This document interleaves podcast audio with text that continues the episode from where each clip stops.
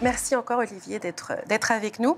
Et puis euh, en, voyant un petit peu ces démarrages justement de novembre, qu'est-ce que ça vous inspire? Ah bah, C'est une très bonne nouvelle hein, d'abord. Euh, et il faut féliciter effectivement euh, Thierry Lacaze et ses équipes d'avoir réussi ce beau démarrage en ce moment.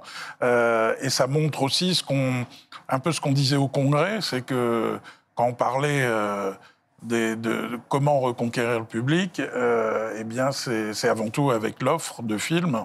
Et on voit que dès qu'il y a une offre euh, attractive, à tous les niveaux que ce soit, hein, d'ailleurs, puisqu'il y, y, a eu ces dernières semaines aussi des succès de certains films euh, d'auteurs, notamment, qui, dans, dans, dans leur catégorie, ont, ont, très très bien fonctionné. Euh, ou des films comme Le Visiteur du Futur aussi, qui ont été des belles surprises, euh, qui ont été très bien euh, produits et distribués. Donc tout ça ça, ça, ça, donne quand même de l'espoir et beaucoup d'optimisme pour la suite. Il faut que l'offre continue d'être là. C'est pas seulement un film qui peut relancer le marché, il en faut plusieurs, on le sait. A priori, au mois d'octobre, sur le papier, il y a une offre riche et variée. Donc toutes les conditions réunies pour que le public revienne. Et on voit que le public ne se pose pas toutes les questions que, heureusement, que nous, on se pose. Euh, il vient s'il a envie de voir un film. Et puis, voyant un film, il voit des bandes annonces. Et puis, voyant des bandes annonces, il a envie de revenir. Et, il retrouve le, le chemin de la salle. Et c'est comme ça, je pense que ça va se passer petit à petit.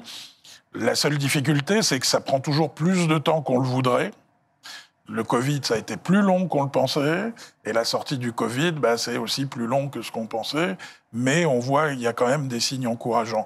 Et euh, le démarrage de novembre, c'est un signe extrêmement encourageant. donc vous parlez aussi d'octobre, est-ce que justement c'est de bonne augure pour euh, donc la sortie de Simone Oui, oui, bien sûr. Le voyage du siècle que vous sortez le 12 octobre. Bien sûr. Oui, parce que ce qu'on observe, nous, depuis euh, bah, qu'on a relancé, alors on sait que le film était prêt depuis longtemps, on l'a montré au Congrès il y a un an. Euh, il a, été reporté, effectivement. Voilà, il a été reporté euh, plusieurs fois. Donc la, la stratégie, c'était de se faire oublier pour éviter un peu un phénomène qu'on a pu connaître sur d'autres films, de, l'impression que le film était déjà sorti parce qu'on en avait déjà parlé. Donc on s'est fait oublier complètement et l'idée était de revenir très très fort euh, là, avant la sortie.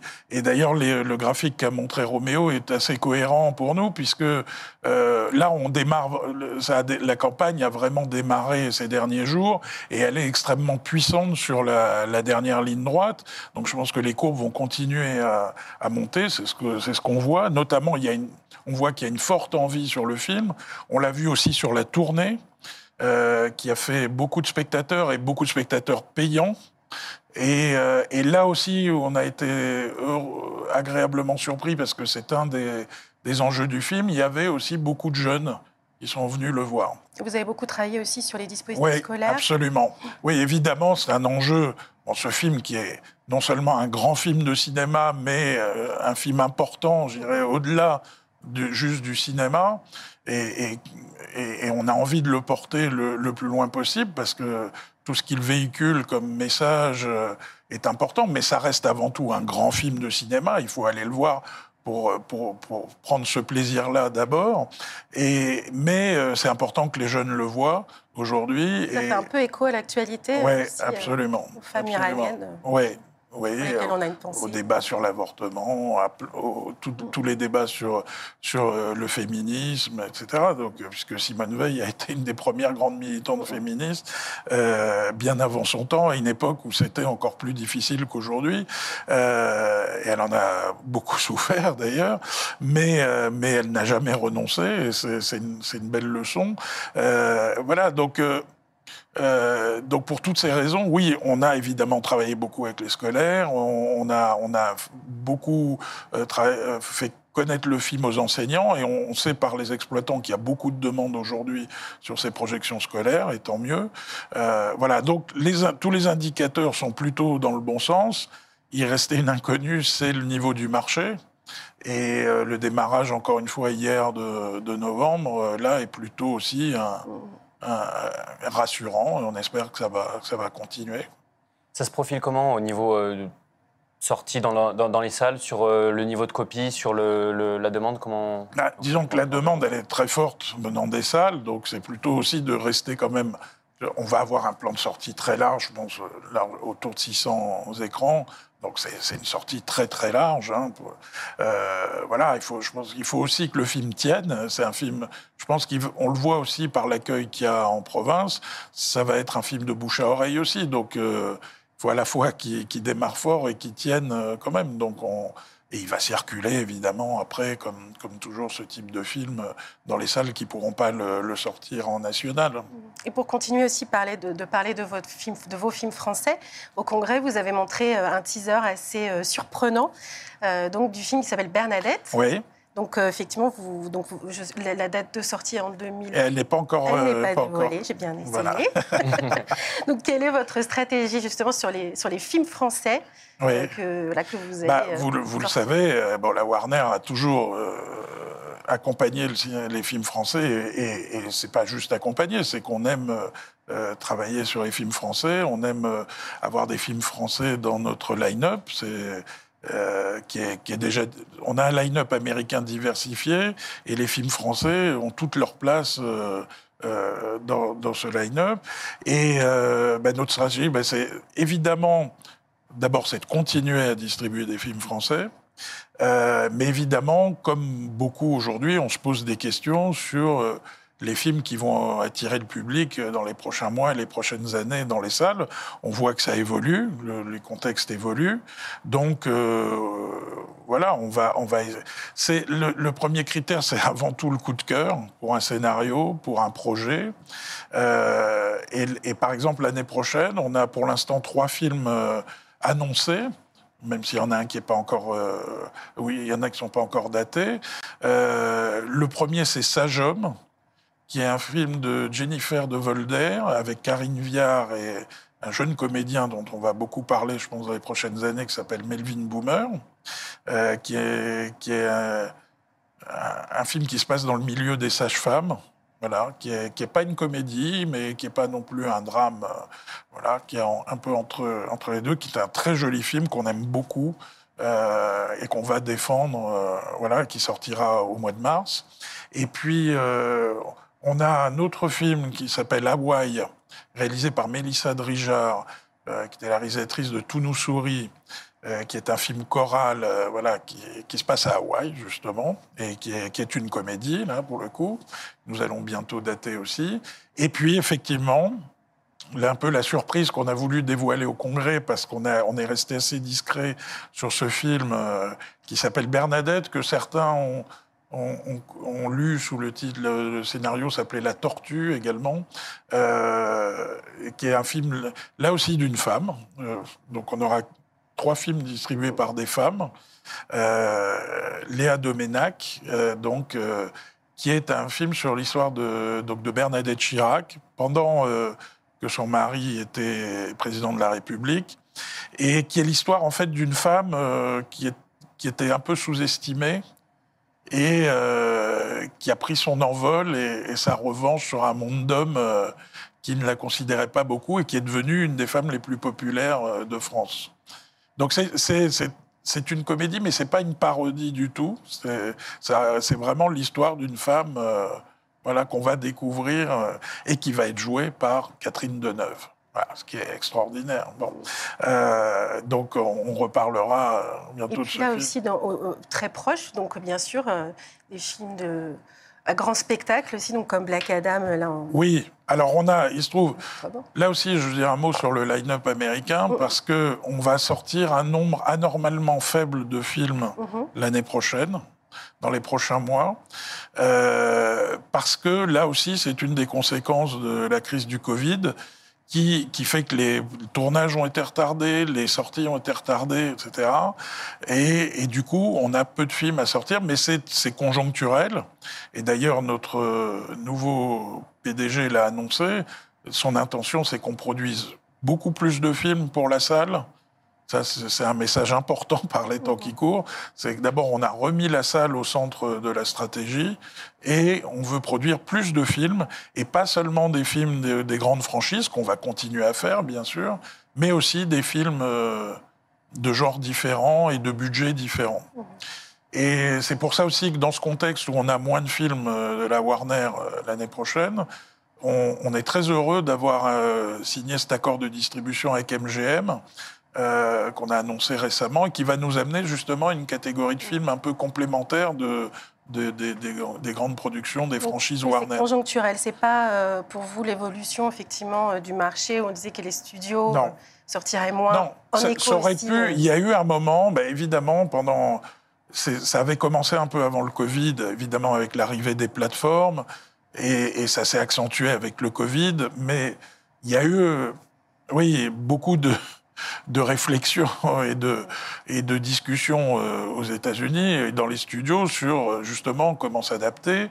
Et euh, certains, à un moment, avaient l'idée de, partir sur une des stratégies qui plaçaient les plateformes au centre. Euh, D'où, par exemple, nous, ce qu'on a fait euh, aux États-Unis l'année dernière, qui a fait beaucoup parler, de sortir les films simultanément en salle et sur la plateforme, qui est une stratégie qui pouvait se comprendre pendant que les salles étaient fermées, d'ailleurs, où beaucoup de salles étaient fermées dans le monde. Mais euh, au moins, cette expérience qui a été faite un peu par les circonstances a, permis de montrer qu'on avait besoin de la salle.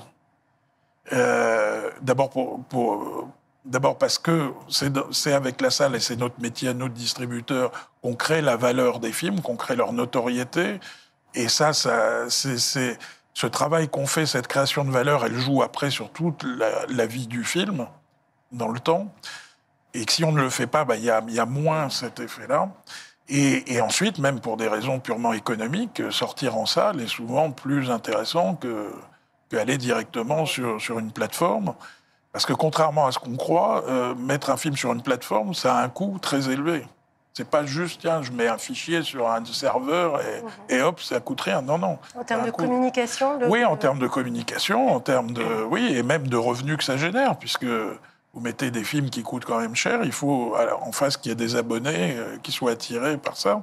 Donc, ce qu'on a vu, c'est quand, euh, quand Batman sort en salle, est un énorme succès en salle, il est aussi un énorme succès après sur la plateforme.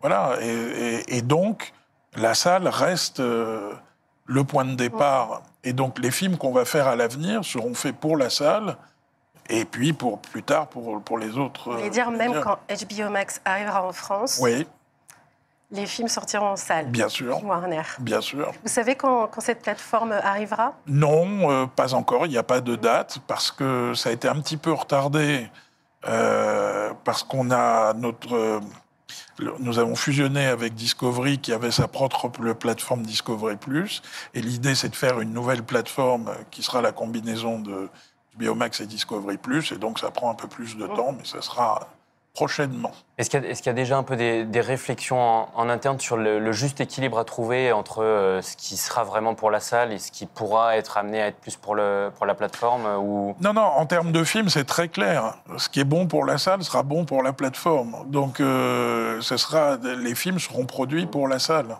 Les films sortiront en salle. De- depuis le, le, le Covid, là, et, euh, et cette, cette année 2021, vous l'avez expliqué, où, où Warner a une, une stratégie un peu, un peu hybride, est-ce que, est que vos relations avec, euh, avec les salles ont, ont évolué ou, ou plutôt, comment est-ce qu'elles ont évolué avec, euh, avec ces salles? Est-ce qu'il y a des choses que vous travaillez plus en, en amont? Est-ce qu'il y a des, des points de réflexion euh, Oui, enfin, Oui. enfin, il n'y a pas eu d'évolution euh, liée circonstances Oui, euh, récentes. Non, euh, en tout cas, pas en France, en tout cas. Non, non, je crois qu'on on travaille toujours de manière très très proche avec les salles, évidemment. Il n'y a pas d'autre euh, façon de faire, je crois. Et, bien sûr, ce qu'on essaye de faire aussi, c'est qu'on travaille. La, la salle est un média aussi.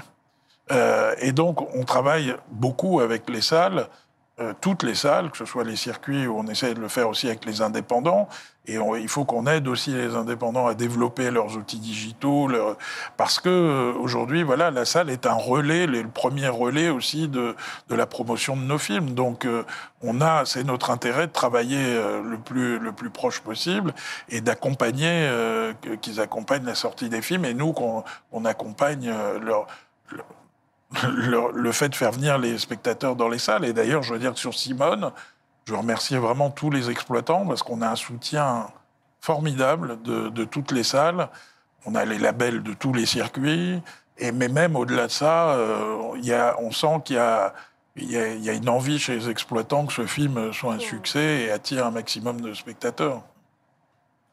Et est-ce que, effectivement, là, on parlait de, du, rapport, hein, du rapport à la salle, et est-ce que, à l'inverse, effectivement, vous avez euh, les studios américains, com comment les salles sont perçues euh, par les États-Unis? Justement, est-ce qu'il y a eu un petit peu ce sentiment que la France est un village gaulois, comme vous aviez dit euh, aussi euh, récemment? Non, c'est pas pour ça en tout cas, c'est pas par rapport aux salles. Quand je l'ai dit, c'est par rapport peut-être à notre réglementation et, peut-être au fait qu'on est, qu'on est resté ce qui pouvait être un temps. Euh, un avantage peut devenir un inconvénient aujourd'hui. Mais euh, non, non, les rapports, le, le, les studios, évidemment, ont la même approche avec les salles. Et d'ailleurs, il y a eu beaucoup d'inquiétudes euh, pendant le Covid sur le fait que les salles américaines euh, puissent tenir le coup, parce qu'elles n'ont pas eu le soutien public qu'il y a eu en France. Et d'ailleurs, on le voit, un des plus grands circuits euh, euh, s'est mis sous la protection de, de, la loi sur les faillites aux États-Unis. Donc, euh, ils sont toujours très fragilisés parce que les, notamment parce que les circuits américains sont beaucoup bâtis sur de la dette. Alors quand tout marche bien, ça va, mais dès quand on a une crise comme celle du Covid, là, ça, ça, ça fait un choc euh, euh, économique très très très dur pour pour les salles. Et donc, euh, et c'est très important que les salles américaines euh, euh, subsiste, parce que s'il n'y a plus de salles aux États-Unis, il n'y aura plus de distribution de films en salle. Et, donc, si c'est pas aux États-Unis, c'est pas dans le reste du monde. Donc, euh, donc c'est clé, évidemment. Vous avez évoqué du coup la, réglementation. Euh, on va mettre un peu les, pieds dans, le plat avec cette réunion qui a, eu lieu en, début de semaine. Comment est-ce que vous vous positionnez vis-à-vis -vis de, de ces réouvertures, de ces négociations? Non, je crois que c'était bien que qu'on reprenne ces discussions, même si certains trouvaient que c'était un peu prématuré, puisque faut rappeler qu'il y a eu un accord signé par l'ensemble de la profession, que cet accord est pour trois ans, qu'il y avait dans l'accord une clause de revoyure au bout d'un an et demi et que ça va être euh, l'échéance était le mois de février prochain, mais les circonstances font qu'il était nécessaire de discuter euh, plus tôt. Donc le Là, vous faites référence à oui à la sortie ou pas de, de, de Black, de Panther, Black Panther, absolument. Disney. Euh, voilà, mais, mais alors on, ce qui est terrible, c'est que Disney en soi arrive à, à, à cette extrémité, c'est-à-dire donc il faut se poser des questions aussi, c'est qu'il y a un problème dans dans le système. La chronologie des médias, c'est extrêmement complexe parce que euh, il est impossible de satisfaire euh, tout le monde. Et euh, souvent, quand, on est dans cette situation, on essaye de trouver le meilleur compromis qui finalement ne satisfait personne. Voilà. Après, il y en a quelques-uns qui disent qu'ils sont très contents du système actuel. C'est le cas de Canal+, par exemple ou peut-être des exploitants aussi, ou en tout cas de la fédération des exploitants, euh, qui trouvent que le système tel qu'il est bien, très bien. Non. Mais euh, il y a beaucoup de gens aussi qui sont pas satisfaits. Et après, aujourd'hui, bah, chacun prend ses décisions en fonction de la situation à laquelle il est confronté. Donc, donc évidemment, c'est do dommage que, surtout aujourd'hui, dans l'état de la fréquentation, si un film comme Black Panther ne sort pas en salle, ça serait vraiment dommage mais on peut comprendre pourquoi euh, ils sont poussés à cette extrémité. On peut critiquer, on peut être pas d'accord, mais il faut essayer de comprendre, parce que si on n'essaye pas de se comprendre les uns les autres, euh, on n'y arrive pas. Et, et, et d'ailleurs, cette réunion s'est plutôt passée dans un état d'esprit constructif. Euh, je crois qu'il faut comprendre aussi les inquiétudes des chaînes de télévision, qui, qui peuvent être légitimes, et après, il faut essayer de trouver un équilibre euh, qui soit le plus satisfaisant possible pour tout le monde. Donc, il y a eu des petites avancées qui ont été euh, émises lors de cette réunion. On va voir si, euh, du point de vue de Disney, c'est suffisant pour... Notamment de la part des chaînes gratuites Oui, de la part des chaînes gratuites. Bon. Donc par rapport à cette étanchéité... Oui, oui qui, qui qu'ils ont, qu'ils ont appliqué de manière peut-être un peu trop euh, radicale oh. et qui pourrait être euh, appliquée peut-être de manière un peu plus souple. Oh. Voilà. Oh et qui serait parce que à la fois on comprend que les chaînes en clair euh, aient besoin de, des films américains, euh, voilà, et qu'on continue à leur vendre des films américains, et besoin aussi que quand ils arrivent sur leurs antennes, ils soient quand même, euh, ils attirent encore des, des téléspectateurs. Mais à contrario, c'est difficile de demander à un studio américain qui a produit entièrement un film sans aide publique de dire bah, vous, mettez, vous devez, au bout de cinq mois, retirer le film de votre plateforme, qu'il soit vendu ou pas à une chaîne de télé, et ça pendant 14 mois. Donc c'est vrai que c'est difficile à, à, comprendre et à accepter. Ça, c'est votre position aussi au sein de la Fédération euh, des éditeurs de films? Ah, je ne vais pas parler pour tous les membres de la Fédération des éditeurs de films parce qu'ils ils viennent d'horizons très différents, vous le savez. Et bon, et ce qui ne nous empêche pas de, de discuter, d'être une fédération unie malgré tout. Mais, mais après, euh, au sein de la fédération, il y a des sensibilités différentes. Mais euh, en tout cas, dans les studios, oui, on est, on est plutôt euh, sur cette position-là. En tout cas, vous avez, vous avez suivi cette réunion. C'était la première fois, je crois, que le Warner et Paramount, notamment, étaient, étaient conviés aussi d'un point de vue vis-à-vis de la plateforme. Absolument, oui, puisque, puisque ce sont deux, deux, studios qui vont bientôt lancer leur plateforme en France, donc qui sont aussi intéressés à cette discussion, évidemment. Et donc, c'était bien de, de, pouvoir apporter aussi notre voix. voilà. Donc, c'est on sait que c'est des, des, discussions qui prennent du temps, qui, euh, alors que le, le, on va dire le secteur évolue euh, de manière euh, ultra rapide. Est-ce que est-ce qu'il n'y a pas, une chronologie idéale? Parce que vous l'avez dit, il faut contenter tout le monde, mais en tout cas un process plus plus rapide. Est-ce que ça doit passer par des dérogations sur chaque fenêtre qui doivent exister? Est-ce qu'il y a un oui, j'ai pas, je vais pas lancer des solutions ici parce que, mais, mais c'est sûr qu'aujourd'hui, oui, la, la chronologie là où c'est très compliqué, c'est qu'on est toujours. Euh, il y a toujours le problème du financement du cinéma français. Euh, il y a un opérateur qui est le premier financier du cinéma français et qui donc euh, a une voix importante dans cette discussion. Mais, mais en même temps, c'est aussi ce qui bloque un peu une, une chronologie beaucoup plus fluide. Comme on, et, et, et, là où ça devient compliqué aujourd'hui, c'est quand je disais il y, a, il y, a, un temps où cette exception était un avantage, aujourd'hui ça peut devenir un inconvénient, c'est qu'il faut arriver à concilier ce besoin de financement du, du cinéma français et euh, le fait qu'autour de nous, y compris dans les pays européens proches, la chronologie a, énormément évolué. Quand je disais tout à l'heure que les studios américains aujourd'hui ont réaffirmé aujourd'hui la prééminence de la salle de cinéma, oui, mais avec une fenêtre beaucoup plus courte. C'est-à-dire qu'ils ont dit oui, il faut une fenêtre d'exclusivité pour la salle, mais c'est plus trois ou quatre mois, c'est aujourd'hui plutôt 45 jours. Alors, on ne dit pas qu'il faut 45 jours en France, euh, mais, mais en tout cas, euh, Quatre mois aujourd'hui, ça paraît beaucoup trop long. Et, en fait, la réduire, on le sait, n'aurait pas d'impact sur, euh, sur la fréquentation. Mais il y a tout ça, à chaque fois qu'on bouge quelque chose, il y a des équilibres qui bougent ailleurs. Donc, ce qu'a dit le CNC, c'est qu'aujourd'hui, il faut résoudre un problème un peu qu'on a aujourd'hui, mais qu'après, assez vite, on va réouvrir les discussions sur la prochaine chronologie des médias, euh, celle qui sera euh, postérieure à l'accord en cours et qui devra forcément euh, mettre en chantier des questions plus, plus importantes que ce qu'on a résolu là, parce qu'il va falloir évoluer fatalement. Et tout le monde le sait, quelque part. Alors chacun essaye de préserver ses acquis le plus longtemps possible, c'est humain, mais à un moment, on sait que c'est là que la France va pas pouvoir, même si la France sera toujours aura toujours sa singularité. Euh, il faut aussi quand même qu'il n'y ait pas un, écart trop important avec le reste du monde. Mmh, mmh. Donc la prochaine réunion, effectivement, fin novembre. Et fin janvier. oui, et puis euh, d'ici là, ça n'empêche pas euh, de sortir les, les différents. Non, et puis surtout les différents intervenants de se parler entre eux aussi et d'avancer. Voilà, le CNC crée un peu le cadre de discussion, mais il y a des discussions aussi qui ont lieu. Si les gens sont de bonne volonté, ce que je crois, euh, on va peut-être pouvoir avancer. Euh, voilà. L'un des, l'un des autres euh, enjeux, on va dire, dont on parle beaucoup dans le secteur en ce moment, c'est cette fameuse reconquête du, du, public. Vous l'avez évoqué un peu, qui doit, qui doit passer par, par l'offre. Là-dessus, votre regard, vous, vous, étiez notamment intervenant à la, à la grosse table ronde du, à Deauville. Quelle est votre analyse vraiment sur cette offre de film qu'il y a en ce moment, qui se profile Vers quoi est-ce qu'on doit tendre? Est-ce qu'il y a un idéal pareil? Est-ce que non, mais comme je disais, il faut, faut aujourd'hui, on, doit tous se poser des questions. Euh, oui, bien sûr, oui. Et on a dit, voilà, c'était l'analyse parce que quand on cherche un peu les raisons pour lesquelles on en a beaucoup parlé, vous en avez parlé.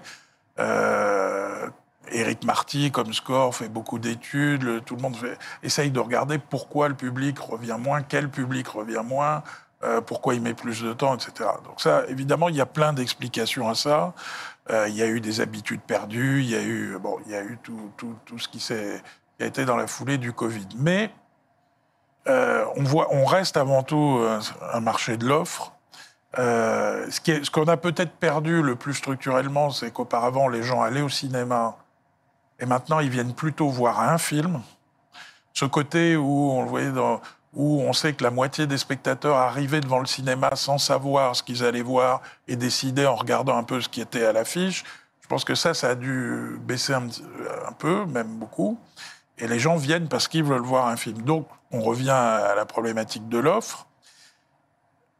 Sans faire de jugement qualitatif, euh, tout le monde s'accorde à dire que ces derniers mois, l'offre a été insuffisante. Mais là aussi, on a, que ce soit, je le disais pour la production des studios, mais ça a été pareil pour le, reste de la production. Il y a eu un effet post-Covid, euh, bon, peut-être d'une offre moins forte, euh, ce qui n'empêchait pas qu'il y ait au milieu des, films de qualité qui ont d'ailleurs trouvé leur public. Ou Top Gun, voilà, qui est, bon, qui est apparu un peu trop vite comme un peu le signe d'un redépart, mais qui était peut-être un peu un, une exception, une exception encore, euh, voilà, parce que un peu isolé encore. Or, on le sait, comme je, je l'ai dit tout à l'heure, il faut qu'il y ait beaucoup de films pour euh, redonner cet, eff cet, effet. Et finalement, si on se met à la place du, du, public, on a tous autour de nous des gens qui ne sont pas des professionnels du cinéma, on les écoute tous encore une fois, ils ne se posent pas ces questions. Quand ils ont envie de voir un film, ils y vont. Et, ce qu'on entend aussi, c'est que le cinéma est plus le sujet euh, principal de discussion. Donc il faut se demander aussi pourquoi. Pourquoi on parle plus de séries que de films? Pourquoi? Bon, d'abord parce que ceux qui distribuent les séries font très bien leur travail de marketing. D'ailleurs, ils le font tellement bien qu'ils nous ont piqué toutes nos méthodes et nos codes, etc. Tel point qu'on est obligé aujourd'hui d'écrire exclusivement au cinéma sur nos affiches, qu'on comprenne bien, sont des films de cinéma, euh, mais aussi parce que euh, proposent des, séries pour, celles qui sont les plus visibles, qui, ont des scénarios fantastiques. Donc là aussi, nous, on, a cette on doit avoir cette exigence aussi dans ce qu'on va proposer au public. Ça ne veut pas dire que des, comme ce qu'on entend là en ce moment, il ne s'agit pas de dire qu'il faut que des blockbusters américains. On sait très bien, on est les premiers à savoir qu'un marché français où il n'y aurait que des blockbusters américains sera un marché euh, voué au déclin. Non, le marché français, il a besoin des blockbusters américains, il a besoin des grandes productions françaises, il a besoin des films d'auteur, il a besoin des films à essai, il a besoin de toute cette diversité. Donc si on n'a pas ça, mais pour autant, il faut aussi que cette diversité réponde quand même aux, aux envies du public. Mmh. Voilà, donc euh, c'est pas juste de dire on va continuer à produire X films par an, ni de dire il faut en faire moins. On n'est pas, encore une fois, il n'y a, pas l'idée d'avoir une, une, politique malthusienne. C'est, mais à un moment, il faut se poser les, on doit tous collectivement se poser les questions de comment aller chercher le public demain. Nous. Là, vous parlez effectivement de, de l'offre. Euh, dans les choses qui ont été, qui sont mises en place aussi à la grande campagne de communication. Euh, euh, qui devrait avoir lieu en novembre, je pense. Euh, qu'est-ce que, que, quels sont, pour vous, euh, comment vous percevez cette campagne et quels sont les autres leviers d'action que l'on peut mettre en place? Non, bah d'abord, il faut saluer la, volonté de la ministre de, faire quelque chose. Voilà, tout le monde se demande quoi faire. Qu'est-ce que je pense que effectivement, c'est bien que chacun à son niveau se dise qu'est-ce que je peux faire moi pour, cette reconquête. Donc cette campagne, c'est très bien encore une fois, on va voir ce qu'elle sera, mais, euh, encore une fois, je pense que c'est avant tout les films qui vont attirer euh, les spectateurs. Donc, euh, il faut, en permanence appuyer là-dessus, appuyer sur l'offre de films, dire, vous voyez, là où vous allez passer un moment formidable dans une salle d'une qualité exceptionnelle, c'est au cinéma, c'est pas sur votre canapé. Voilà, donc l'offre euh, elle, est, elle est au cinéma. Donc c'est si, en fait, c'est l'accumulation des offres attractives qui va faire, euh, qui va faire revenir le. sur le fait que la salle est qualitative. Non, les gens le savent depuis longtemps. J'ai- avant d'être dans le cinéma, en 1994, j'étais dans la pub et j'ai travaillé sur une campagne qui est de, justement institutionnelle pour la FNCF qui disait au cinéma la star c'est vous et qui soulignait le mouvement de modernisation, de rénovation des salles de cinéma. 94, ça ne nous rajeunit pas. Ça fait longtemps aujourd'hui qu'on n'a plus besoin de convaincre, surtout en France, les spectateurs, que les salles sont formidables, que la qualité technique est, optimale. euh, voilà. Olivier, alors, le prix, est-ce que c'est le prix? Non, c'est pas le prix non plus. Euh, oui, voilà, On ça parle aussi. beaucoup du prix partout, effectivement. Les salles sont désertes, le- cinéma est trop cher. Là aussi, j'ai l'inconvénient d'être là depuis un petit moment. Et, euh, et puis, quand j'étais à la fédération, je, je, je travaillais beaucoup sur les, les études et les, euh, de- de- sur les spectateurs. Il y a 10 ans, il y a 20 ans, il y a 30 ans, il y a 40 ans, quand vous demandiez aux gens pourquoi ils n'allaient pas au cinéma, ils vous disaient déjà c'est parce que le, le prix de la place est trop cher. D'abord parce que ceux qui disent ça sont généralement ceux qui ne vont pas au cinéma. Ensuite, parce qu'il y a toujours une perception que c'est trop cher. Or, la réalité, c'est qu'on le sait, si on compare l'évolution du prix de la place et l'évolution de l'inflation, le, le prix moyen de la place, il est très inférieur à l'inflation. Alors évidemment, on dit oui, euh, il y a des gens qui vont vous dire, euh, c'est Richard qui disait ça, d'ailleurs même chez lui à Elbeuf, quelqu'un a dit, j'ai payé ma place 15 euros alors qu'il n'a pas, euh, il pas de tarif supérieur à même pas à 10 euros, 8 euros. Bon. Donc il y a, y a un aspect psychologique au- sur lequel euh, c'est comme euh, si la SNCF essayait de vous convaincre que ces trains arrivent à l'heure. Bah, quoi qu'ils disent, même si c'est vrai, même s'il y a que 5% des trains qui arrivent pas à l'heure, tout le monde va dire les trains sont toujours en retard. Bah, c'est pareil avec le prix de la place de cinéma. Il y aura toujours cette perception qui sera trop élevée, mais en réalité c'est une fausse perception et c'est pas ça non plus qui est le, le, le moteur de d'une fréquentation ou d'une non-fréquentation. Il y a aussi euh, plusieurs années, il y avait eu, au moment justement de, de- du développement des multiplex, il y a eu dans certaines villes des guerres des prix entre, entre exploitants. À Lyon, à Bordeaux, par exemple, il y a eu des guerres des prix. Donc, qu'est-ce qui c'était une très bon laboratoire d'expérimentation là aussi. Les prix baissaient très fortement dans des salles neuves en plus.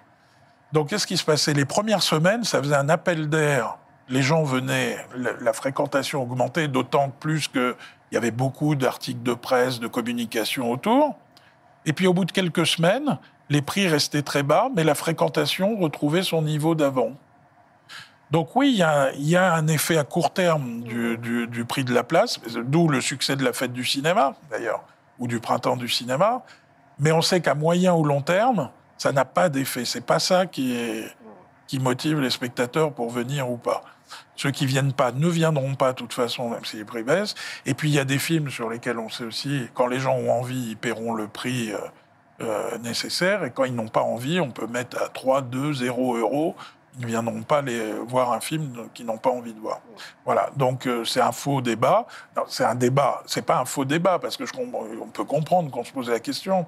De la même manière, quand on dit, bon, il y a l'inflation, aujourd'hui, oui, il y a un taux d'inflation, mais encore une fois, ça date pas d'aujourd'hui, le débat sur le prix de la place. Après, on dit, oui, les plateformes sont à 10 euros par mois. C'est de moins en moins vrai, d'ailleurs. Ils ont tendance à augmenter leur C'est un peu prix. cette comparaison, Oui. en fait, entre... Mais euh, il faut voir aujourd'hui que les, même le PDG de Disney l'a dit, euh, le, prix qui est demandé aujourd'hui pour l'abonnement des plateformes ne correspond pas à la valeur réelle de ce qui est proposé sur les plateformes. Aujourd'hui, c'est aussi c'est du marketing, le, prix des plateformes. Et c'est pour ça que dans le temps, elles vont augmenter leur prix aussi, parce que à un moment, euh, il y a une valeur de ce qui est proposé. Donc, tout ça il y a une confusion totale, mais, encore une fois, c'est pas en baissant le prix des places. euh, et surtout en France, où depuis très longtemps, c'est le pays où les exploitants ont les politiques de prix les plus dynamiques. Donc il y a un nombre de tarifs extrêmement... Enfin, il y a une sophistication de la tarification et il y a une adaptation des tarifs à la zone de chalandise où se trouvent les cinémas. Voilà, donc... euh, Que ça soit dit une bonne fois pour toutes, le cinéma n'est pas trop cher. non. Mais pour donner envie, ça passe donc plus par le par l'offre bien sûr et la manière de promouvoir ces, ces films. Euh, le marketing est un volet euh, assez important et là-dessus, c'est vrai qu'on sent que bah, y a une prise de conscience euh, qui était évidente, mais euh, ça, ça accélère, en tout cas, que ce soit chez les distributeurs ou chez les exploitants, il y a une, une envie d'accélérer là-dessus. Quel est un peu votre regard Warner est assez, euh, assez pertinent sur ce point-là. Comment vous sentez le marché vis-à-vis du marketing? Oui, mais je crois que ça a toujours été une préoccupation des distributeurs, en fait. Donc le marketing, par définition, il doit évoluer en permanence. Bien sûr. Voilà, donc c'est... on, dit souvent, on est une industrie de prototypes, donc chaque film, finalement, on recommence, même si, évidemment, on s'appuie, vous-même vous le faites sur des comparables, évidemment, on, essaye de regarder des, typologies de films comparables, mais euh, là où on a tous des équipes euh, euh, extrêmement compétentes et créatives, c'est justement, on travaille sur une matière formidable qui est le film, euh, où il y a toujours des choses nouvelles à faire, à imaginer, et c'est ça qu'il faut faire. Après, il y a donc dans la créativité et dans, évidemment, et dans les techniques, médias, euh, les techniques pour aller aussi chercher les spectateurs. Euh, la data Oui, la data, mais bon, même euh, on a vu la montée de, la place qu'ont pris les, le qu'a le digital dans les budgets, ça c'était déjà il y a longtemps. et puis aujourd'hui, oui, l'utilisation de la data. Qu'est-ce que c'est la data? C'est juste d'essayer qu'un euro investi le soit le plus efficacement possible. Donc c'est d'aller essayer de parler le plus directement aux, aux spectateurs qui sont potentiellement intéressés par le film euh, qu'on va leur proposer. Alors, aussi peut-être d'aller en chercher d'autres, parce que effectivement, vous avez euh, notamment pour Simone euh, fait une opération d'influence sur TikTok. Oui, bien sûr. Oui, oui, L'avant-première à l'UNESCO. Tout à fait. Tout à fait. oui, oui, comme on l'avait fait sur Elvis à Cannes. Oui, et faire des. Voilà, on a, on a lancé un peu les live TikTok, avec d'ailleurs une audience formidable. Donc, oui, c'est aussi depuis longtemps. On comment aller chercher les jeunes On le sait, c'est un challenge. Euh, ils sont assez volatiles. Euh, on les trouve pas devant, assis devant la télé ou ils lisent pas de journaux. Donc il faut aller les chercher là où ils sont et il faut leur parler d'une manière qui, justement les, va les toucher, qui est pas, non plus forcément comme euh, de la promo. voilà. Donc et après essayer d'initier aussi un, un buzz. Et j'en profite, si vous me permettez, pour saluer toutes les équipes Warner que soit euh, voilà parce que moi je suis là c'est bien je peux parler tranquillement aujourd'hui mais c'est parce qu'ils font euh, au quotidien un, boulot euh, formidable que ce soit l'équipe de distribution de Christina Battier ou l'équipe marketing de Grégory Schubert et Marion Pistoresi voilà on a on a des équipes fantastiques et, et qui sur chaque film se remettent en question et voilà a été aussi impliqué dans la, votre tournée, euh, grande bien tournée. Sûr, bien sûr, Non. Et c'est, ça a d'ailleurs été un des grands bonheurs là, de cette période post-Covid, c'est de se retrouver tous et de se remettre à parler de films et de, de stratégie de sortie. Et, je crois que c'est pareil chez beaucoup de nos, Donc nos pour collègues. 2023, comment vous voyez l'année 2023 La grande question. eh, ben, eh ben, mieux que l'année 2022 et moins bien que l'année 2024. Voilà. Très bien. Voilà. et nous allons essayer d'y contribuer. Il y a nos trois films français que j'ai évoqués tout à l'heure, mais vous l'avez dit, on va avoir on a moins de films, mais euh, quasiment que des très grandes productions. Donc avec euh, notamment beaucoup de films euh, ici, issus de notre franchise DC Comics. Mm -hmm. Donc ça va commencer avec Shazam euh, au mois de mars. Ça va continuer avec The Flash, qui va être un film. On en reparlera parce que c'est un film qui va faire date, d'Andy Muschietti au mois de juin. Ça continuera avec euh, Aquaman à la fin de l'année 2023, mais ça va commencer dès la semaine, euh, dans 15 jours, avec Black Adam, euh, qui est avec Dwayne Johnson, euh, qui, comme il le dit lui-même, va bousculer la hiérarchie d'ici. voilà. Donc. euh, donc très optimiste pour. Oui, 2023. bien sûr, mais il faut. Et, et puis, on, on c'est aussi la Warner, euh, toujours des films singuliers.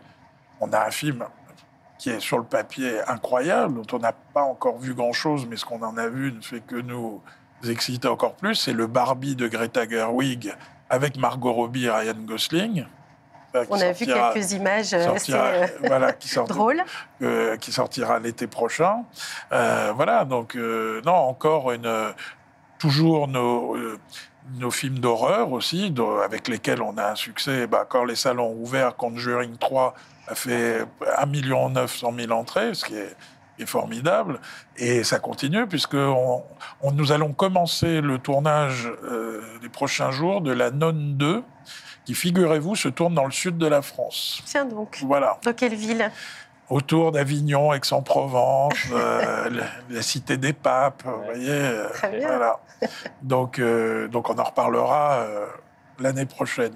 Juste un, tout petit mot pour finir. aussi, un, autre film très attendu dans votre line-up, c'est la suite, la, partie 2 de, de Dune. Où est-ce que, est -ce que ça en, est C'est en tournage actuellement.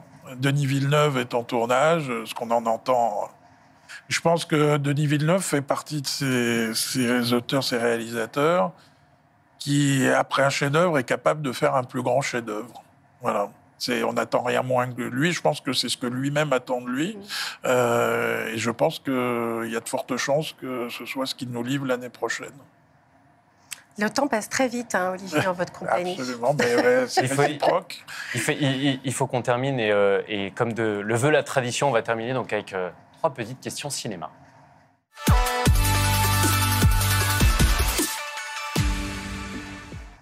Alors Olivier, ce qui concerne déjà un peu euh, Warner Bros, est-ce que vous avez un film qui vous vient en tête quand je vous demande celui qui a été un peu le plus challengeant euh, à sortir?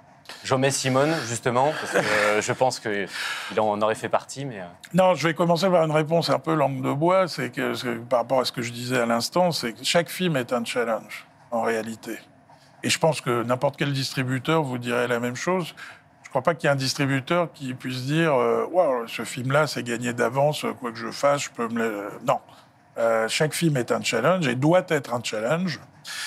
Après, il y en a qui le sont plus que d'autres pour différentes raisons, avec des résultats plus ou moins heureux. Mais quand je réfléchissais à cette question, je repense à un film qu'on qu'on aime beaucoup, et on aime beaucoup les gens qui l'ont fait, et qui a eu malheureusement pas de chance et c'est les ça que c'était challengeant, c'est Miss de Ruben Alves, qu'on avait daté euh, mi-mars 2020, pof, juste quand il y a eu la fermeture des salles, qu'on a redaté à la Toussaint, quand il y a eu à nouveau, il a pu être exploité neuf jours, puis les salles ont refermé, et puis après, on a décidé de le vendre. Euh, euh, à la télévision parce qu'on ne pouvait plus le ressortir à nouveau, on avait remis du budget. Bon, c'est vraiment un film, je suis sûr qu'il va, va continuer à avoir sa carrière euh, euh, à la télévision et, autres, parce que c'est un très joli film.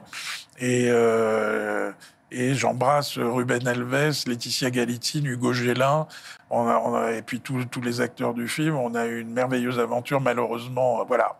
C'est aussi on voit à quel point notre euh, activité est fragile. Euh, alors là, évidemment, c'était extrême, mais mm. on sait à quel point n'importe quel aléa peut, euh, peut gripper une mécanique qu'on essaye qu'elle soit la, meilleure possible. Voilà, et c'est ça notre quotidien. Un peu dans, la, dans, le même esprit que l'avant-première que vous avez fait à l'UNESCO pour, pour Simone, qui était atypique, on pourrait dire. Est-ce que, est qu'il y a une, vous avez un autre souvenir pour un film d'une avant-première un peu de, de cet ordre-là alors, on a eu beaucoup d'avant-premières assez, assez, assez géniales. Euh, bon, une fois qu'on les a organisées, parce qu'avant, c'est toujours. Mm. Euh, euh, je me souviens, par exemple, de l'avant-première du, du, dernier Harry Potter qu'on avait fait au Palais Omnisport de Bercy, comme il s'appelait à l'époque. C'était d'ailleurs qui est dans le Guinness Book des records. Mais celle dont je me souviens, c'est un autre film d'Olivier Daon, qui est Les Seigneurs. D'accord où nous étions retournés sur les lieux de tournage, qui est l'île de Molène, au large de Brest. il faut savoir que l'île de Molène, il y a une centaine d'habitants, je crois qu'il n'y a quasiment pas de voitures. déjà, ils avaient accueilli toute cette équipe pour le tournage, mais on est retourné pour, faire une avant-première du film avec euh, bah, toute la bande de joyeuderie. Euh, Franck Dubos, José Garcia, Gad Elmaleh, Ramzi Bedia, euh, Joe Star, Omar Sy, euh, voilà, qui étaient dans ce film. On a débarqué avec 15 Zodiacs à Molène, avec les équipes de télé, etc. On a foutu un bazar pas possible et c'était un joyeux bazar. Ça, c'est un souvenir extraordinaire. Et après, le soir, on a fait euh, l'avant-première dans les 15 salles du cinéma de Brest. Et, l'équipe a été présenter le film dans les 15 salles. C'était un grand, grand souvenir. Et pour terminer, ça c'est plus sur votre cinéphilie personnelle. Est-ce qu'il y a un film que vous n'en aviez pas forcément entendu parler ou qui était un peu sous les radars? Vous êtes allé le voir quand même et ça a été un peu une, pas une révélation, mais en tout cas une, claque, comme, comme on peut dire euh, en ce moment Ah oui, bah heureusement, il y en a beaucoup. En fait, souvent, ce qui est, formidable, c'est de voir des films, euh, on se dit, ah, j'aurais adoré distribuer ce film. Il y en a plein qui me viennent en tête, euh, bien heureusement, mais euh, La La Land, par exemple, voilà, des films comme ça. Ou, encore, quand j'ai vu le premier film réalisé par Franck Dubos, Tout le monde debout, c'est un film qui m'a accueilli parce que, voilà, et j'avais trouvé formidable, et on pourra en citer comme ça. Mais si j'en prends, si je pense à un des nôtres aussi, sur lequel on s'attendait pas, et qui a un peu changé la donne, c'était en 2009, Very Bad Trip à une époque où on disait les comédies américaines, euh, ça marche pas en France, ce qui était vrai. hein. D'ailleurs, souvent c'était des sorties techniques. Et là, tout d'un coup, un film réalisé par un inconnu qui est en train de devenir un des plus grands metteurs en scène de sa génération, parce qu'on sous-estime les gens qui font de la comédie, euh, et qui est en train de tourner Joker, euh, la suite, euh, Todd Phillips, mais aussi trois acteurs complètement inconnus, dont Bradley Cooper. Voilà. Et, et d'ailleurs, je me souviens, même on avait du mal à convaincre les exploitants à l'époque, qui après ont pleuré pour avoir des copies, que le film n'a pas désempli pendant des mois. Voilà. Donc c'est des beaux souvenirs aussi. Eh ben, c'est parfait. Merci beaucoup pour ces, Merci ces à vous. réponses. Et c'est toujours un plaisir de vous entendre parler de cinéma. Vous Ah bah, parlez toujours. toujours. très bien des films. Merci beaucoup vous. d'être d'être venu. Et merci, merci Tanguy. Merci à vous tous de d'être fidèles et de continuer à nous suivre. Et on se retrouve dans 15 jours et bien sûr sur le magazine, euh, sur les réseaux sociaux, sur notre site. Et très bonne journée.